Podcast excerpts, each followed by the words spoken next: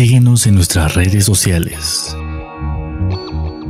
En Twitter como arroba acústica-radio. En Facebook como acústica radio. Y suscríbete a nuestro canal de YouTube, en donde podrás seguir nuestras transmisiones en vivo. Dale voz a tus sentidos.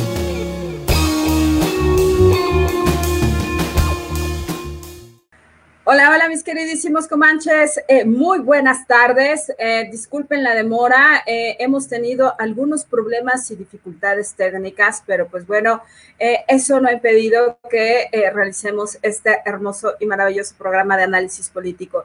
Pues muchísimas gracias por vernos, por escucharnos y sobre todo por compartir. Pues bueno, que les cuento que nuestro queridísimo doctor, nuestro queridísimo doctor Otto René Cáceres, lamentablemente no va a poder acompañarnos en esta emisión, pero él ya se incorpora a partir del próximo lunes. Así que, pues bueno, no me queda saludarles la más cordial de las bienvenidas a este maravilloso programa Territorio Comanche. Pues bueno, vamos a empezar porque traemos una de cosas que la realidad es que México se ha puesto bastante interesante eh, en, ese sentido. Estamos básicamente en, al día 19 de agosto del 2021 y es interesante por una razón, porque justamente eh, se han traído entre mentiras, dires, dimes y diretes, básicamente en Palacio Nacional. Entonces, eh, hoy vemos lamentablemente que pues justo eh, no hemos aprendido de, nuestros errores y tampoco aprendemos de los errores de los, de los demás, ¿no? Entonces, bien dicen por ahí que cuando veas eh, las barbas de tu vecino este, cortar, pues pon las tuyas a remojar, precisamente por una razón muy importante, porque eh, se ha llamado básicamente para el día 30 de agosto el regreso a clases presenciales y pues mucha gente preguntaba si era prudente o no estar este, pues, en clases presenciales. Si bien es cierto, la situación en México ha detonado una cuestión de incremento en la violencia intrafamiliar y violencia desmedida en contra de los más pequeñitos eh, derivado del propio estrés que ha generado la pandemia, que ojo, eh, no es justificación el hecho del maltrato a los niños, eh, ni muchísimo menos, ¿no? Todo lo contrario, recordemos que inclusive está en la Constitución, eh, y eso es algo que hay que comentar a fondo, ¿no? Que ahorita lo vamos a, ver de, manera muy detenida, eh, que justamente los niños son responsabilidad de nosotros los adultos. Entonces, seamos prudentes, hacemos un llamado a la prudencia, hacemos un llamado a la conciencia de todos aquellos que son padres de familia, por una razón, porque pues bueno, tanto eh, en Florida como en Miami, eh, pues bueno, por eso les decía, ¿no? Este, que la apertura de clases ya se dio ya en los Estados Unidos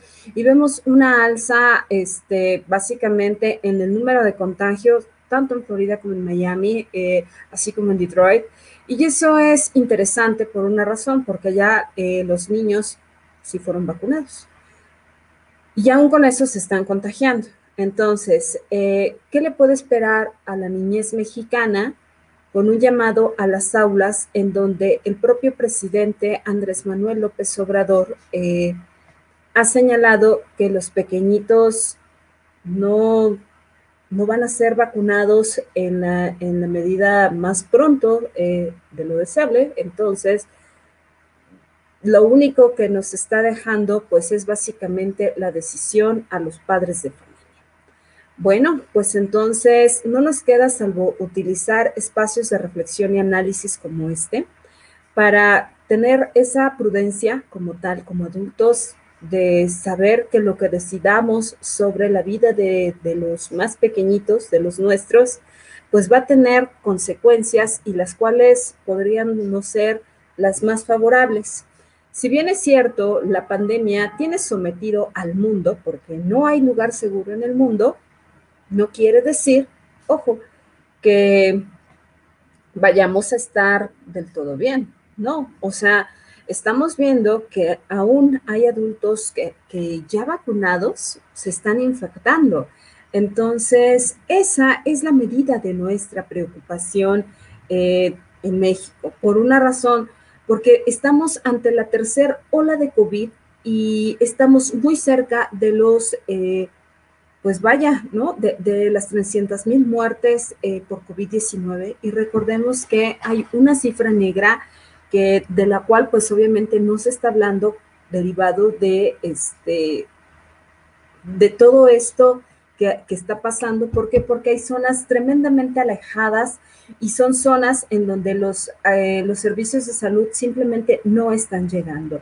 Entonces, esto es sumamente interesante por, por esa cuestión, porque pues uno pudiese decir, este, pues bueno, hemos tenido eh, una variable muy interesante que es la variable delta, que se está fijando básicamente de, de, una manera tan tremenda en las células y que posteriormente cuando detona, pues detona cada vez más agresivo que la, la variante principal de COVID-19. Entonces, encontramos que... Eh, esto ha generado, eh, obviamente, una ola de contagios desmedidos. Hemos visto un incremento de casos sospechosos, así como de personas asintomáticas. Y entonces, ¿qué es lo que podemos esperar con, eh, con la infancia? ¿no? Encontramos que, de esto eh, es tan duro porque simplemente la, la, UNICEF reportó básicamente hace, uno, hace unos días que nada más y nada menos, eh, pues hay más de 150 50 eh, millones de, niños eh, que no están acudiendo a, clases presenciales y como tal tenemos un rezago muy, muy fuerte justo en, en esta parte y que entonces eso, pues de los cuales son 37 millones de niños mexicanos. Bueno, eh, yo no sé ustedes, eh, yo sí les pediría que, me comenten eh, qué es lo que piensan al respecto de esto, porque la realidad es que esto está generando una merma tremenda y entonces hay opiniones simplemente muy, muy,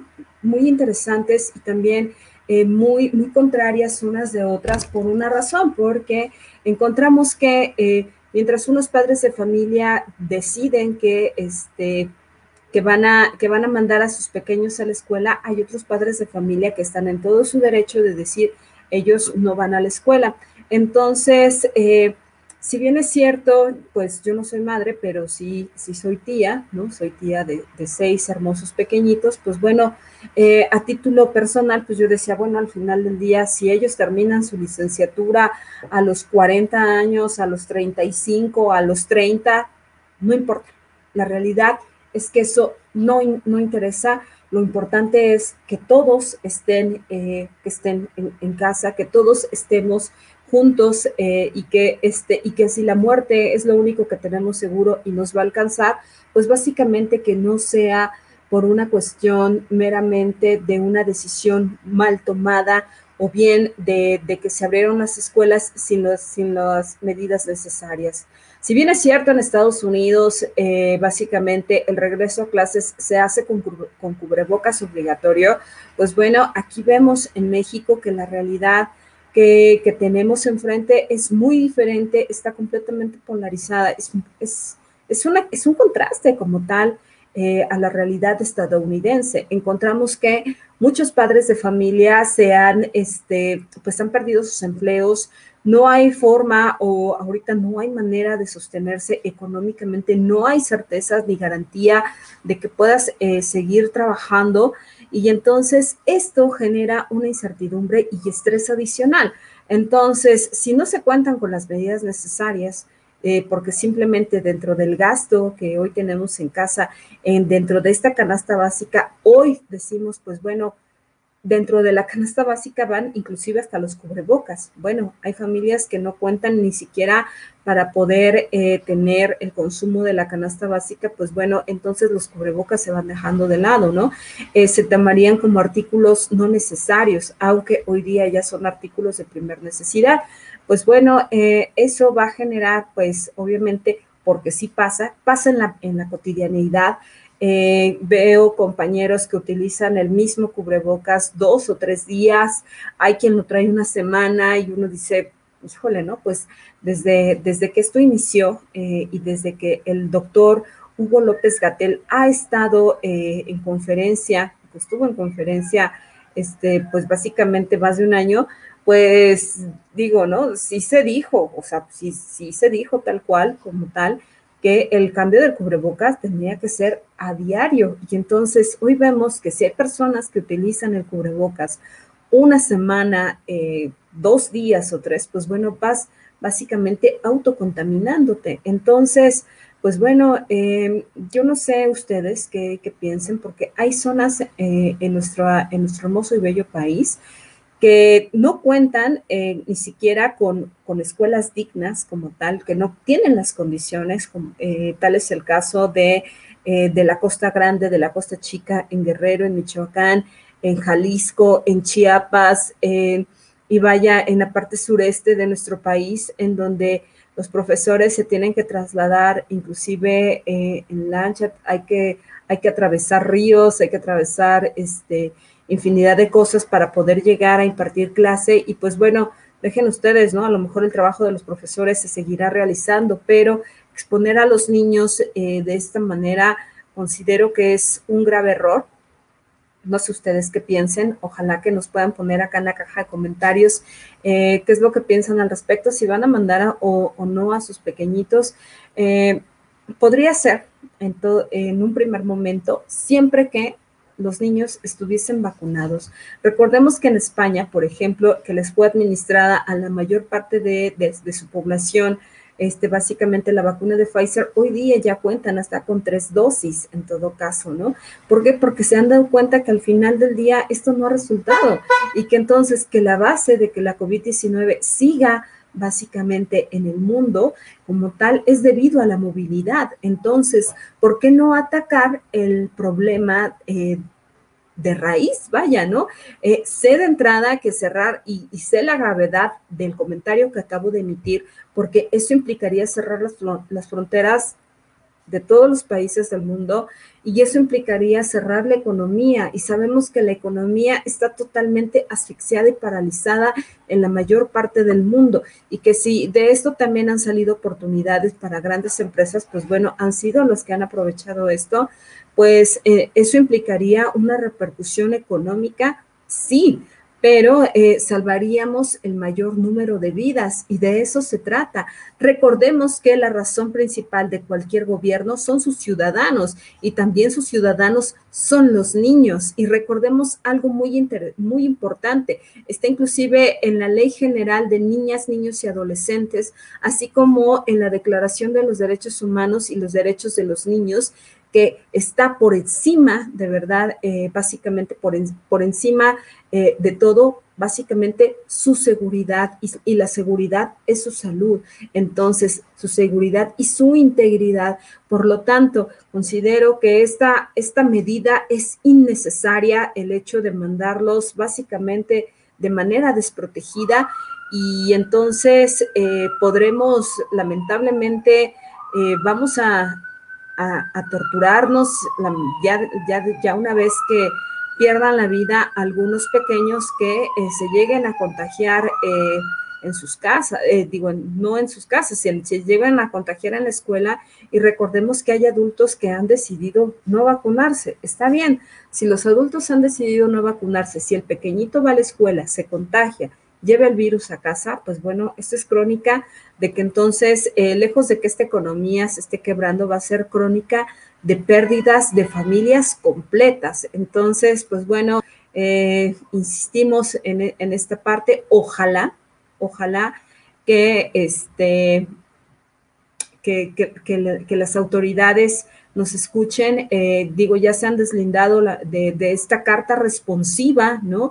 Eh, que la propia eh, Delfina Gómez, la propia secretaria de, Educación Pública, este, pues haya ha emitido, ¿no? En, días anteriores, hoy día sale el presidente Andrés Manuel López Obrador a señalar que básicamente, pues, eh, esto, esto, esto se, se, deroga, esto no es importante. Sin embargo, pues bueno, hoy día vemos como una hay una, una cuestión tan tremenda, tan dura, que ya no se sabe porque Por un lado, la SEP emite esta, esta carta responsiva para los padres de familia, en donde son los padres los que van a decidir si regresan o no a la escuela a sus hijos, y entonces con esto se están deslindando de las responsabilidades de, que puede prevalecer sobre la integridad de los niños. Mientras tanto, la Secretaría de Salud reporta que, ojo, eh, que el regreso a clase eh, tiene, quien tiene la última palabra es la Secretaría de Educación Pública. Entonces, ante dimes y diretes y una fecha que ya está inminente, que sería el 30 de agosto, pues bueno, eh, vemos, eh, vemos esta parte, ¿no? Por otro lado, escuelas eh, particulares señalan que cuentan con las medidas sanitarias y puede ser, de hecho, es, es, cierto en muchos de los casos, y entonces podríamos estar ante un regreso, pero insisto, eh, si estas actividades y ante una tercera ola de COVID que nos ha llevado a ver cómo los contagios se han ido de manera desmedida, pues bueno, mm, vamos a encontrar que muy pronto eh, vamos a, tener los servicios de salud eh, pediátricos básicamente al borde del colapso. Hoy día nos encontramos eh, que, por ejemplo, el Hospital Federico Gómez, el Hospital Infantil de México Federico Gómez, ya se encuentra básicamente habilitando otras áreas para poder recibir niños o pacientes con COVID-19. Entonces, eh, si esto está pasando a, este nivel ante el Hospital Infantil Federico Gómez, pues bueno, estamos, estamos ante una andanada, de verdad, un oleaje tremendo de, este, de contagios y de lamentablemente muertes anunciadas eh, próximas de muchos pequeñitos. Recordemos que llevan más de 600 niños eh, muertos por COVID-19 tan solo en México, pues bueno, esperamos lamentablemente una oleada muy alta con este número de contagios. Ojalá eh, que, que, seamos responsables y que, pues bueno, con base a lo que cada quien decida eh, con sus pequeñitos, pues bueno, lo hagan de una manera muy, pues sí, muy, este, muy fría, muy crítica, pero sobre todo con una conciencia plena de saber a qué los estamos mandando, ¿no? Eh, recordemos que, eh, ya digo, ¿no? O sea, al final del día, ya para terminar con este tema, eh, vemos algo muy interesante, ¿no? También ellos ya mismo, la, propia Secretaría de Educación Pública aceptó que el hecho de, estas clases en línea, de estas clases en televisión, en la radio, por vía plataformas digitales, no funcionó. Entonces, si a esto le añadimos que ya teníamos un rezago educativo de años anteriores, pues bueno, no esperemos que, los resultados sean mejores si los mandamos básicamente pues al matadero, ¿no? O sea, no creo que funcione y por otro lado hay quienes hay escuelas que están implementando básicamente estos programas híbridos, ¿no? Entonces, de acudir unos días, en todo caso, con la variante de asesorías presenciales que terminan siendo clase como tal y que al final del día puedes tener otra clase en este, de manera presencial, entonces, eh, y de manera virtual. Mm, bueno, mientras tanto, eh, nos toca esperar y ojalá, de verdad, ojalá que, que, me equivoque. Espero mucho equivocarme esta vez, sí, precisamente para qué, para que sea, eh, pues para que sean el menor número de niños los que lamentablemente pierdan la vida derivado de una decisión que, bien puede aún tener revés, pero que sin embargo no nos están escuchando. Y pues bueno, eh, vamos a, pues vamos a esperar, en espera de que eh, muy pronto pues logremos, logremos una pronta solución a esto. Y pues bueno, ¿no? Vemos que nadie, eh, nadie tiene básicamente la vida comprada y pues bueno, vamos a ver cómo, cómo, nos, pasa, cómo nos pasa la factura eh, la COVID-19 una vez que todo esto termine. Pues bueno, vamos a ver cómo eh, justamente en, materia de política, ¿no? Eh, vemos que el hoy exdiputado, bueno, diputado sin fuero como tal, Benjamín Saúl Huerta Corona fue, trasladada, fue trasladado a la sala de, de, orales del Poder Judicial de la Ciudad de México eh, y pues bueno, para poder enfrentar la primera audiencia inicial.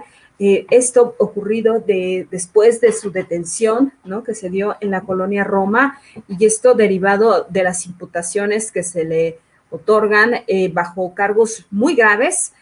básicamente es violación, a, un joven y abuso sexual a un menor de 12 años, pues bueno, encontramos que ante esto, pues este diputado ya sin fuero, Benjamín Huerta, pues había establecido que se entregaría de manera voluntaria y pues bueno, no fue así, eh, se, otorgó básicamente la detención esta, en la madrugada, entonces, eh, y ya se presentó también ante, este, ante un juez de, orden, precisamente para poder revisar los cargos que se le imputan. Y pues bueno, encontramos que este hombre eh, trató de llegar a un acuerdo básicamente con los padres de, familia de, este menor, de este niño de, de 11 años, y que, y que pues bueno, los padres dijeron no, afortunadamente, entonces prevaleció justamente el interés de la integridad de este chiquitito y pues bueno, hoy día va a sentar un precedente muy importante porque eh, nadie que se encuentre eh, en un cargo de servicio público tiende por qué abusar básicamente del poder que se le ha otorgado, de la confianza misma que se le ha entregado. Y pues bueno, eh, Hoy encontramos que esto rebasó los límites en espera, de verdad, que siendo 2021, las autoridades de, la Ciudad de México, las autoridades federales y así como el juez de control y, los jueces que van a, a verificar básicamente la actuación de este hombre, pues bueno, determinen eh, la gravedad del hecho y que por lo tanto este hombre sea condenado siempre, que se le, siempre que se compruebe justamente esto. Sin embargo, pues bueno, queda como antecedente que el propio Saúl Huerta, siendo diputado, eh, pidió, eh, le pide a la madre de familia de este joven que pues bueno, se, llega, se, arreglaran bajo un acuerdo económico precisamente para que no se destruyera la carrera política del propio Saúl Huerta. Sin embargo, pues al no, eh, al rechazar esta parte, que qué bueno que así fue, pues bueno, se inicia por este camino de la vía judicial.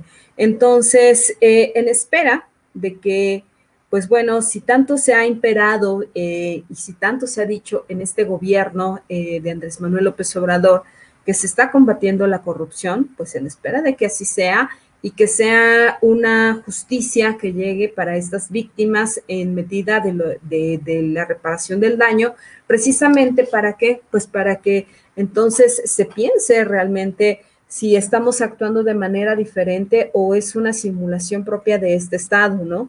Y de esta nueva administración, en espera de que entonces eh, este hombre eh, sí pase la condena como tal eh, eh, ¿Para qué? Pues para que nadie abuse justamente esto, ¿no? Recordemos que si, que siendo servidor público, pues bueno, eh, la pena condenatoria eh, en el caso de la violación, estamos hablando que va de 6 a 17 años y que si, se, si se realizó por un servidor público, pues bueno, esta incrementa una tercera parte, ¿no? Entonces, eh, y eso por el caso de violación, en el caso del abuso sexual, pues bueno, eh, se determina una pena que va eh, de los tres a los seis años, entonces serían dos condenas acumulatorias en ese sentido, y entonces en espera de que se realice como tal las y que por favor se arme el caso eh, básicamente allá los ministerios públicos que son a los que les corresponde esta parte de la investigación, que tengan unas carpetas de investigación bien armadas para que los jueces pues puedan determinar básicamente eh, la culpabilidad y básicamente el hecho y del delito que se le imputa a este hombre y entonces podamos encontrar que sí va a haber justicia, ¿no? Ojalá que sí. Eh, estamos con las víctimas y, pues bueno, lo hace mayormente grave. ¿Por qué? Porque es un diputado, ¿no? Y entonces, abusando del cargo que se le ha conferido, un diputado federal, pues bueno, este engañaba a sus víctimas eh, y, a, los padres de las mismas, pues obviamente aludiendo al cargo que ostentaba y de, señalándoles que, pues bueno, él los traía básicamente al recinto legislativo, tanto el día martes o el día jueves, cuando es cuando se legisla, eh, ¿para qué? Para que, para que la gente conociera eh, y sobre todo estos pequeños conocieran cómo se trabajaba desde el Palacio Legislativo de San Lázaro, eh, cómo se acordaba en las mesas y, pues bueno, ¿no? De esta forma enganchaba a sus víctimas y posteriormente abusaba de ellas. Entonces, pues bueno, eh, van tan solo dos, eh, dos personas que se han atrevido a levantar la voz en ese sentido. Y pues bueno, si hay alguna víctima más como tal de este hombre, aunque este delito haya ocurrido en el pasado, pues bueno, es momento de levantar la voz precisamente porque, porque ya está en manos de la autoridad judicial y entonces en espera de que, eh, de que todo se haga de manera adecuada en el procedimiento eh, judicial y que esto sea castigado como tiene que ser y que no quede de manera impune como estamos lamentablemente acostumbrados a ver, ¿no? Eh, hoy vemos cómo eh, las víctimas se quedan sin, eh, sin justicia, ¿no? Lejos de la reparación del daño, que tal vez eso, eso a veces tal vez no es tan importante, ¿no? Pero sí se quedan sin acceso a la justicia. Y pues bueno, eh, ojalá, ojalá que estos casos lleguen como tal, se armen de manera adecuada para que pues bueno tengan una, una justicia pronta, ¿no? Pues bueno, hoy vemos cómo también, ¿no? Hablando justamente de, esta, de esta corrupción, pues bueno, la, Fiscalía General de Justicia de la Ciudad de México, pues básicamente hoy está investigando a 11 soldadores y dos directivos por accidente de la línea 12 del metro, pero no vemos que nos estén entregando eh, cabezas eh, grandes como tal, ¿no? Tal es el caso que eh, esta este, dictaminadora noruega DNB, pues bueno, eh, se dará a conocer este informe, lo va, lo va a retrasar tres días más, eh, nos lo había prometido básicamente para el día de mañana, para el día 20 de agosto, eh, y pues bueno, hoy día se da a conocer que este, que este dictamen final de, sobre el colapso de la línea 12 lo vamos a conocer hasta el día lunes. Entonces, nosotros vamos a estar muy pendientes por una razón, porque justamente los familiares de las 26 víctimas mortales de, eh, de la línea 12 eh, del metro, pues básicamente acusan al gobierno de la doctora Claudia Sheinbaum Pardo de no darles, eh, de no darles atención. Entonces, esto, pues, merma eh, contra el discurso que, señala eh, básicamente el, discurso de la doctora Claudia Sheinbaum Pardo. Y pues bueno, ante eso eh, observamos que este, los abogados de, 18 víctimas pues no han tenido acceso a las carpetas de investigación, a los dictámenes periciales del caso. Y, yo, y esto obviamente pues es contrario porque pues en, una reunión con la Fiscalía General de Justicia de la Ciudad de México, eh, Ernestina Godoy rechaza eh, verlos y dijo que este que obviamente que hay una revictimización y obviamente se asegura que también este pues bueno, los representantes locales o los funcionarios locales no, no permiten eh, básicamente ni siquiera ni siquiera eh, un pequeño flujo de la información. Entonces, hoy tenemos eh, que a tres meses de esta tragedia, eh, Ernestina Godoy pues no da este, básicamente la cara ante esto, sino le da la vuelta básicamente y pues lo que se lo, lo, lo único que se pretende es que coadyuve junto con el Ministerio Público ¿Para qué? Pues para, para revisar, uno, ¿por qué no se tiene acceso a las carpetas de investigación? ¿Y por qué, eh, por qué se les ha negado esto, no? Entonces, eh, obviamente eh, observamos, ¿no? Que también este proceso de identificación como víctimas ante la, propia fiscalía ha sido una constante y no es posible, ¿no? Con el hecho de decir, pues bueno, este, estuvimos dentro de la línea 12, por eso fueron llevados inclusive a nosocomios eh, públicos, tanto privados, eh, señalando de dónde, de dónde provenían y todo esto. Hoy vemos que inclusive este, la misma fiscalía ha revictimizado, precisamente. Porque inclusive dudan de que estuvieron dentro del colapso de la línea 12. Entonces, eh, por lo tanto, se pide respeto como tal a los derechos eh, de las víctimas, a los derechos a la verdad, a la justicia y pues por supuesto a la reparación eh, del daño. ¿Por qué? Porque hay, hay lamentablemente eh, personas que perdieron su trabajo, que perdieron básicamente una extremidad y entonces hoy día pues a pesar de que esto tiene carácter de urgente, pues vemos que básicamente no se les, eh, no se les dice ni para cuándo ni, ni por dónde eh, se va a empezar esta reparación misma del daño.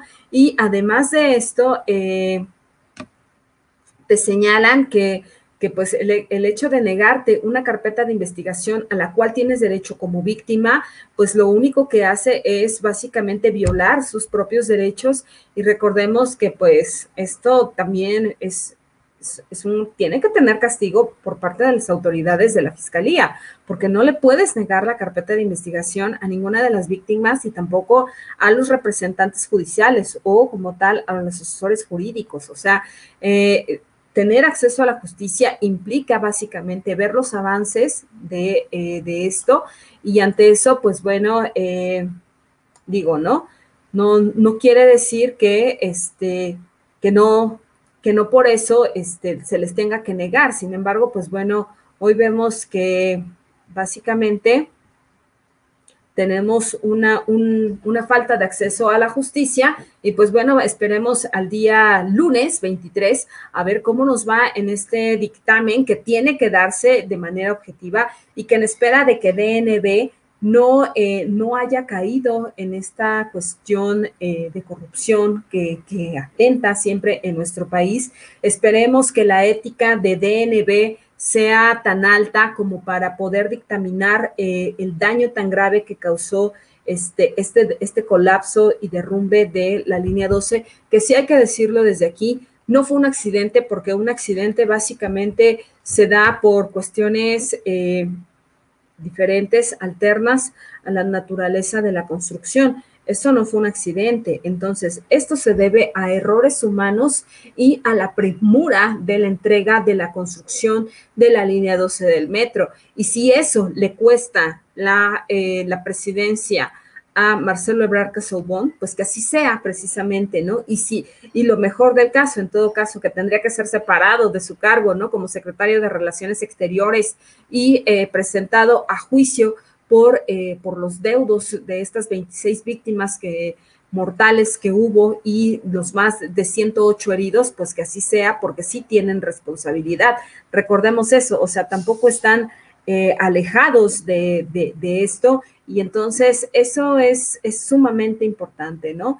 Entonces, eh, veamos esta parte, ¿no? Y por otro lado, si observamos básicamente que ya lo habíamos dicho acá, ¿no? Que el propio Carlos Slim se va a hacer cargo junto con Grupo Carso precisamente de la reparación como tal por una razón, porque está dentro de su dentro de sus obligaciones en esos contratos, eh, tanto de vicios ocultos y de las fianzas correspondientes, pues bueno, hoy vemos que eh, a pesar de eso, este, las acciones del Grupo Carso no han bajado, sino que se han mantenido, eh, de hecho se han recuperado. Eh, en, mayo, eh, en mayo cayeron a unos, a unos niveles de los títulos de Grupo Carso, eh, básicamente con 55.68 pesos, y hoy día vemos cómo se han recuperado a 64.61 pesos, y eso pues te habla precisamente de que la confianza que tiene Carlos Slim en esta empresa, pues bueno,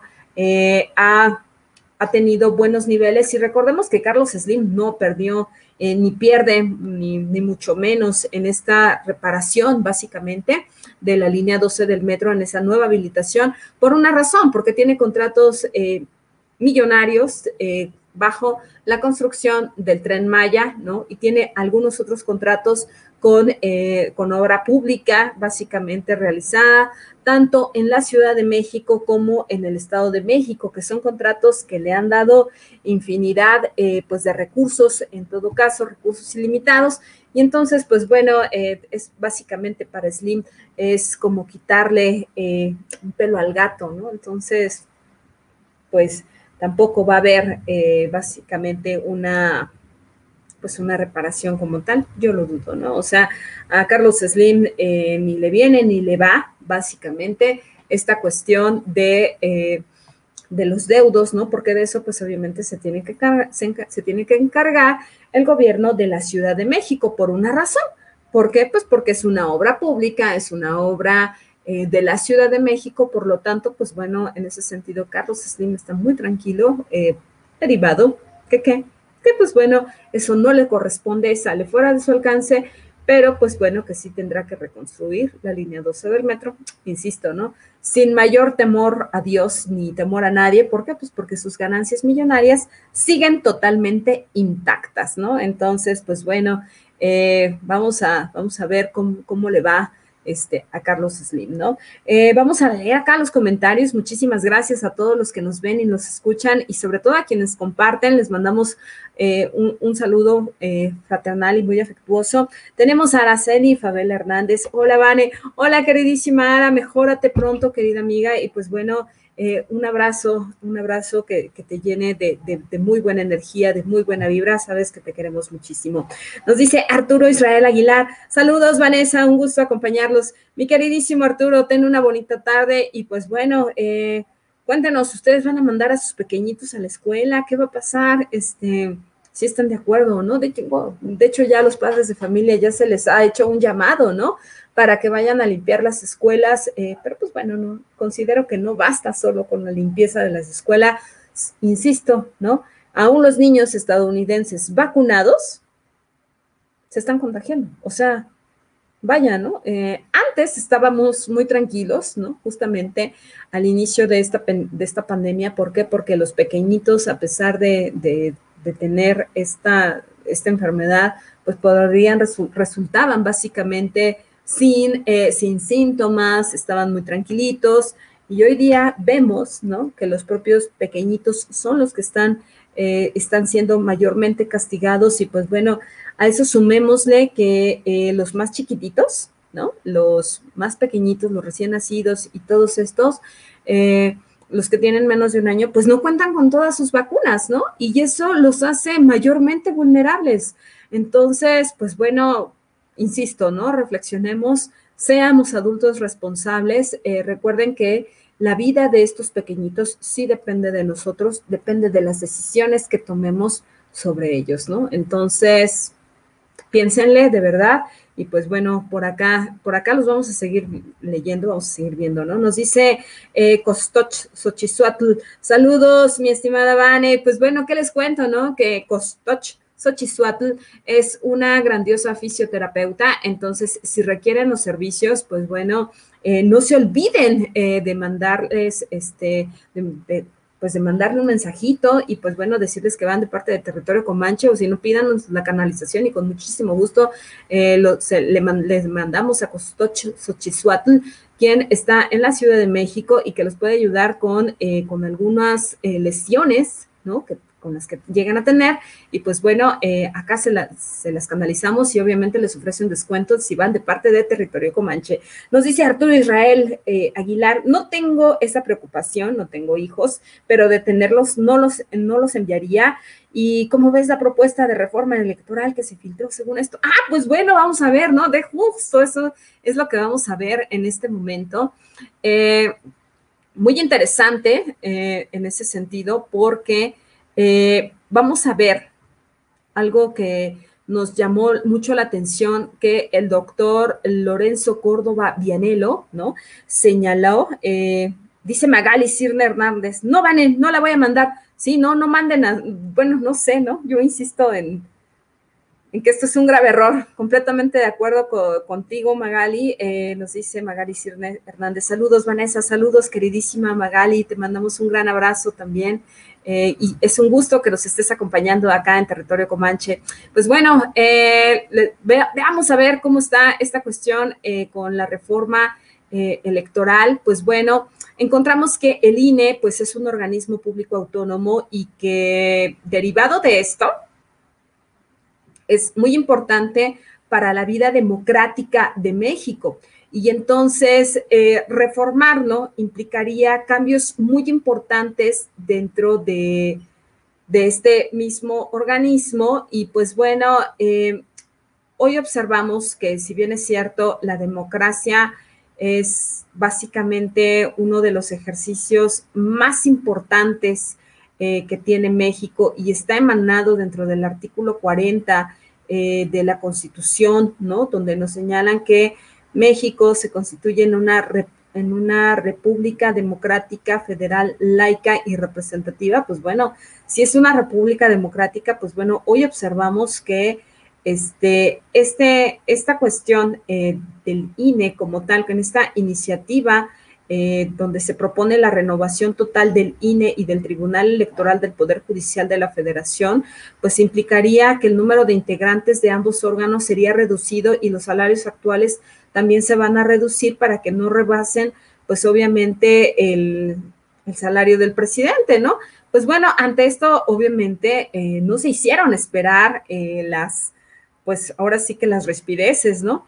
¿Por qué? Porque esta reforma constitucional eh, que está ya circulando en el Senado de la República, pues obviamente propone esta, esta estructura, ¿no? Esta profunda reforma eh, político-electoral en donde los ejes, pues básicamente es la renovación total de los, de los integrantes del Consejo General del Instituto Nacional Electoral, así como de la Sala Superior del Tribunal eh, del Poder Judicial de la Federación. Y pues bueno, esto por una razón, porque nos dicen que los actuales consejeros y magistrados, pues bueno, tendrían que ser indemnizados, y esto es obviamente y de acuerdo a la ley, con el equivalente a sus ingresos de este momento, eh, de lo que reste de sus respectivos periodos. Y pues bueno, de igual manera, también se, se, pretende instaurar el llamado voto electrónico mediante urnas y una aplicación o página web y se precisa que estos instrumentos eh, no serían ni únicos ni excluyentes. Entonces, eh, la iniciativa también eh, se estima, estima necesario realizar una reordenación del texto constitucional a efecto de dotar al artículo 41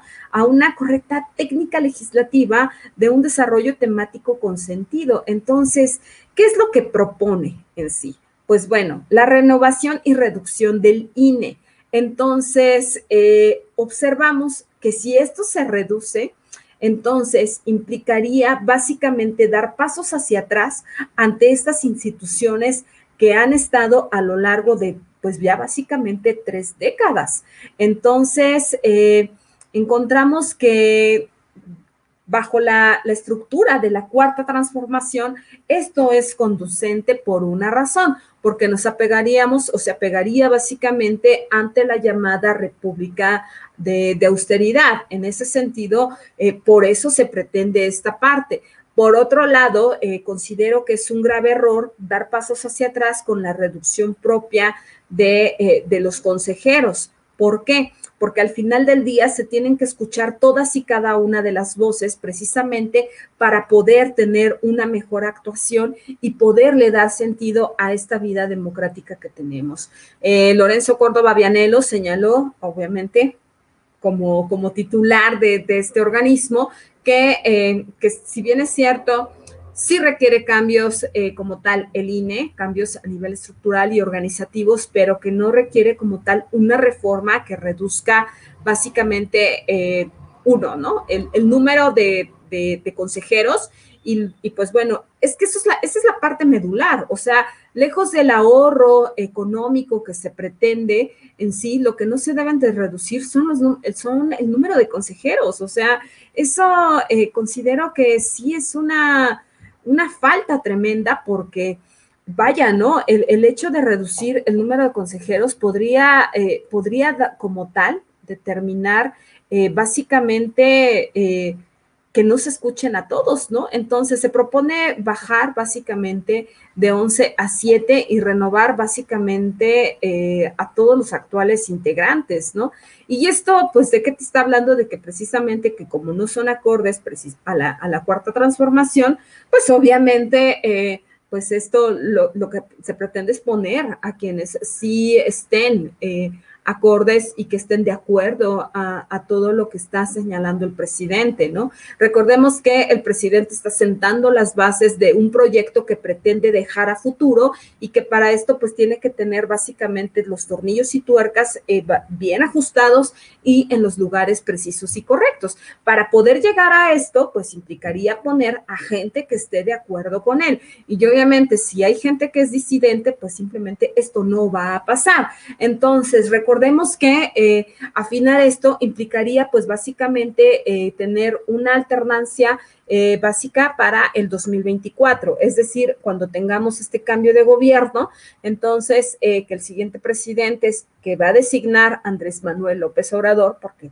o sea, mentira que en Morena van a, van a competir, ¿no? Este, como tal.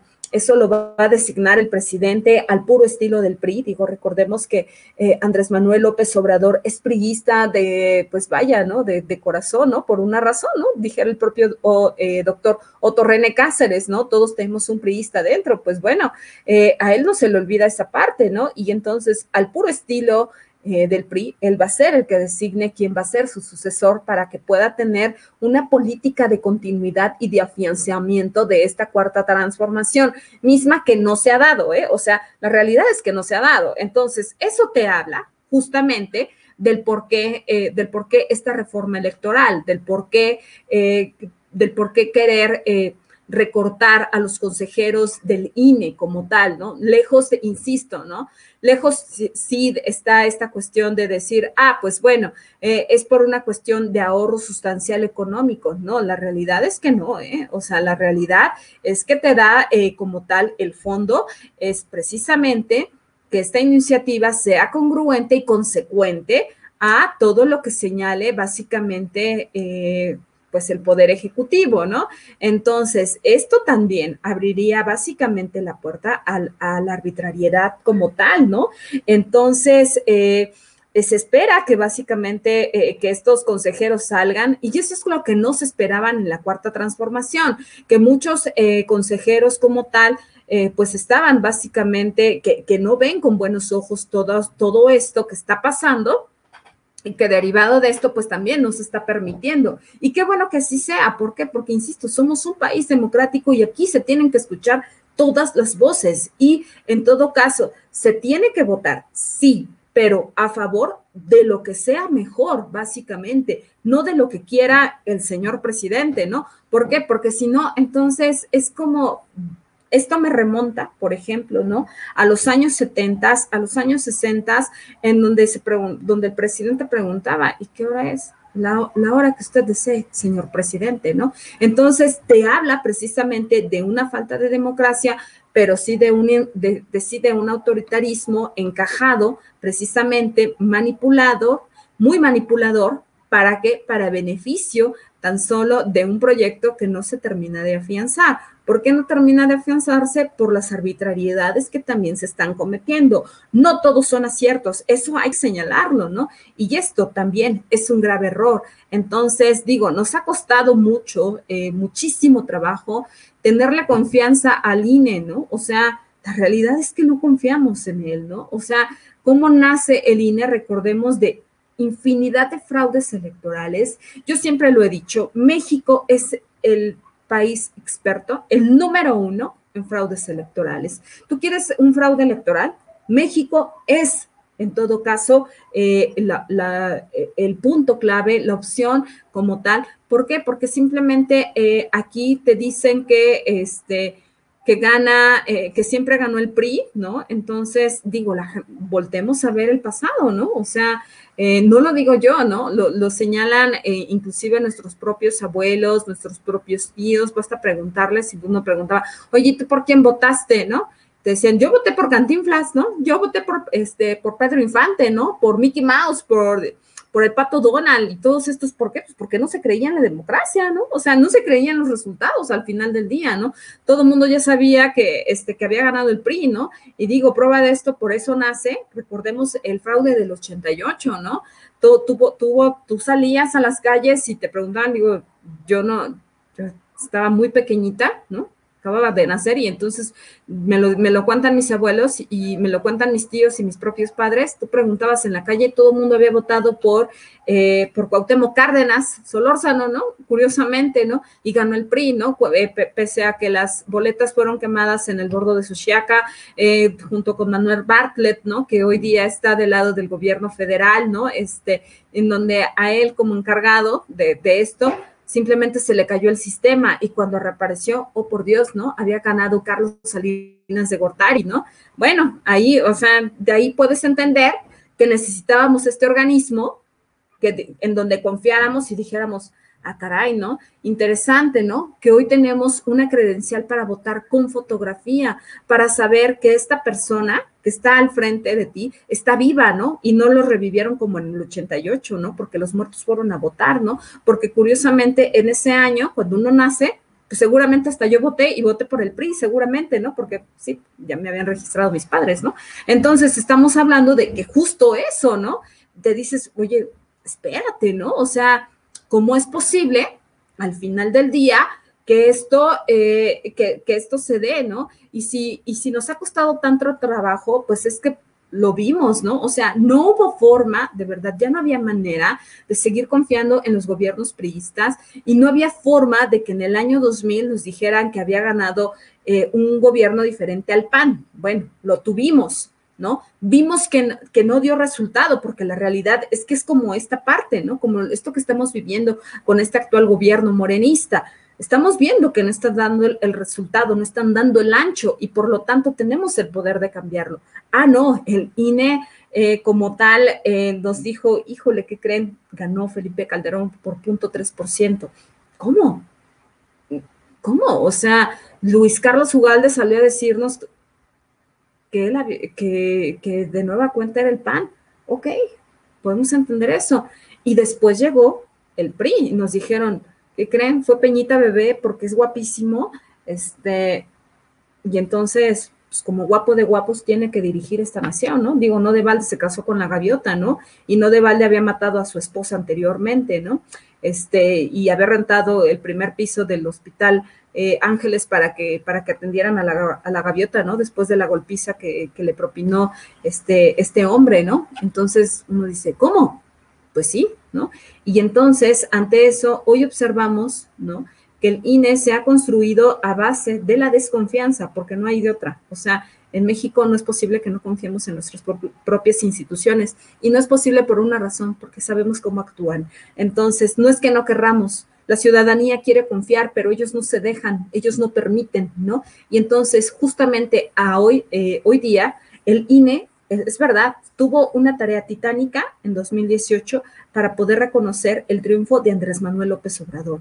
Entonces, eh, pero no por el hecho de que haya reconocido el, eh, como tal y le haya dado el triunfo legítimo que los ciudadanos le dimos con este voto de confianza y este voto de fe al, eh, al haber tachado la boleta a favor de Morena, ojo, eh, no quiere decir que por ese hecho, en todo caso, el presidente Andrés Manuel López Obrador y, y Morena y esta reforma que ya está en el Senado, puedan eh, como tal eh, modificar esta parte para qué, para recortar, porque simplemente no se está a favor de lo que se está realizando desde la cuarta transformación.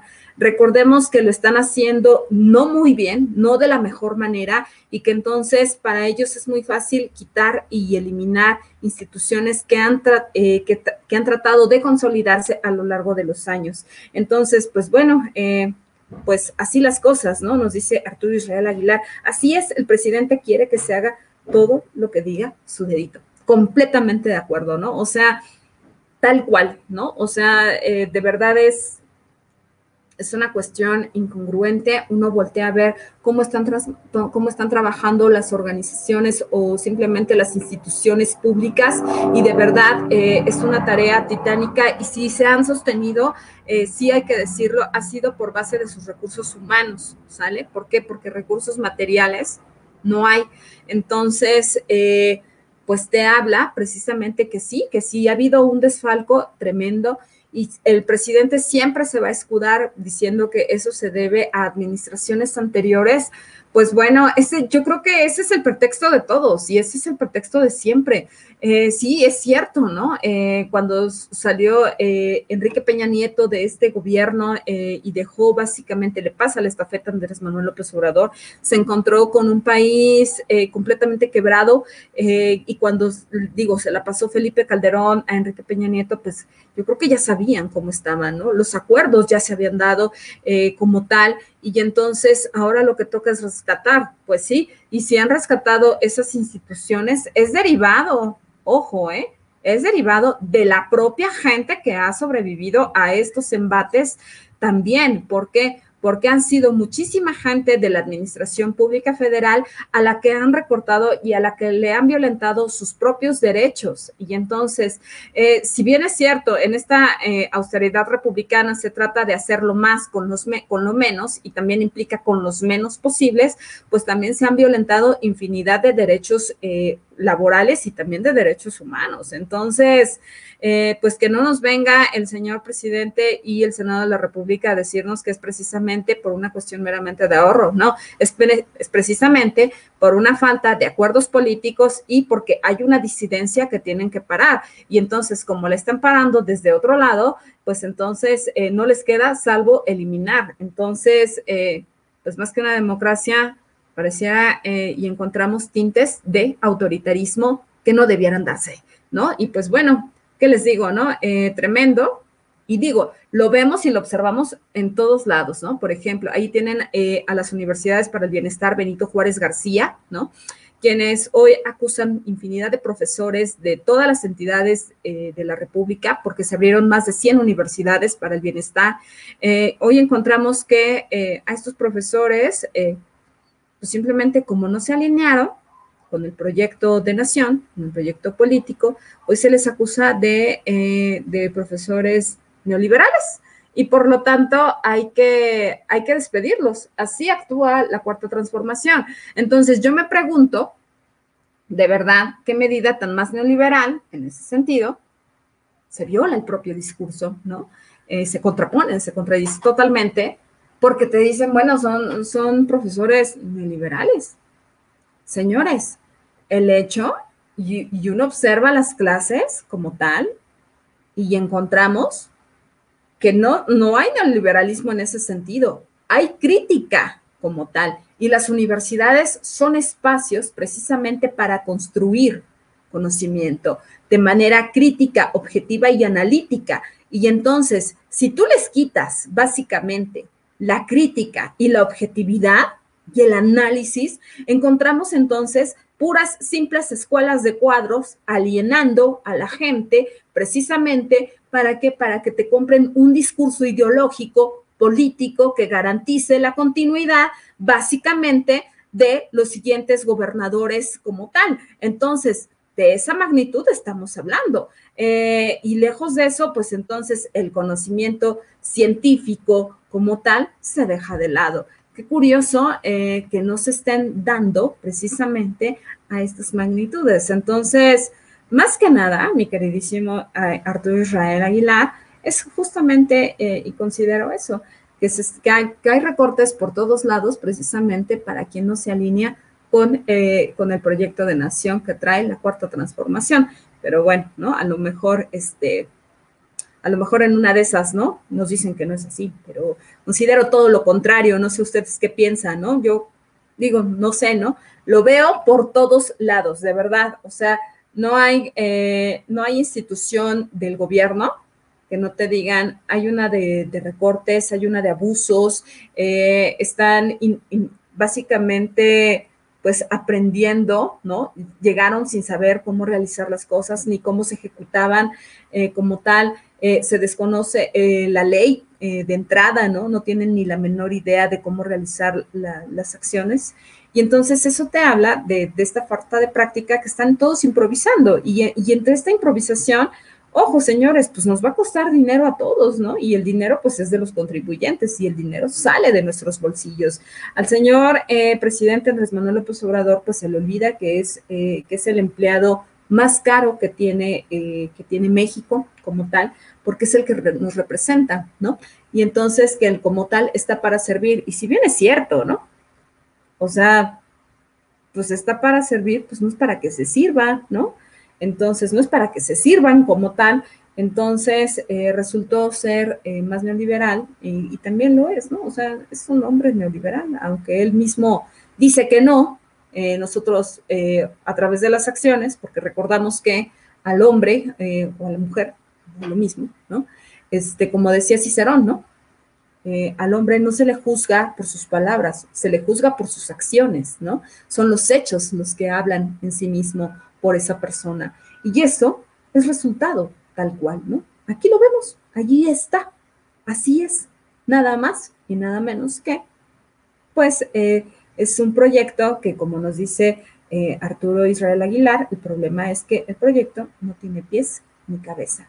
Están improvisando y son errores económicos que nos están costando a todos. Esos errores económicos hoy día los requerimos, esos recursos económicos los necesitamos por una razón. Tenemos una pandemia que ha sometido al mundo y que México está básicamente agarrado con hilitos. Básicamente la economía está al borde de colapso y si no sabes decidir, pues no sabes implementar y si no sabes implementar, pues data, cometes uno y mil errores y los errores cuestan y la economía está al borde del colapso.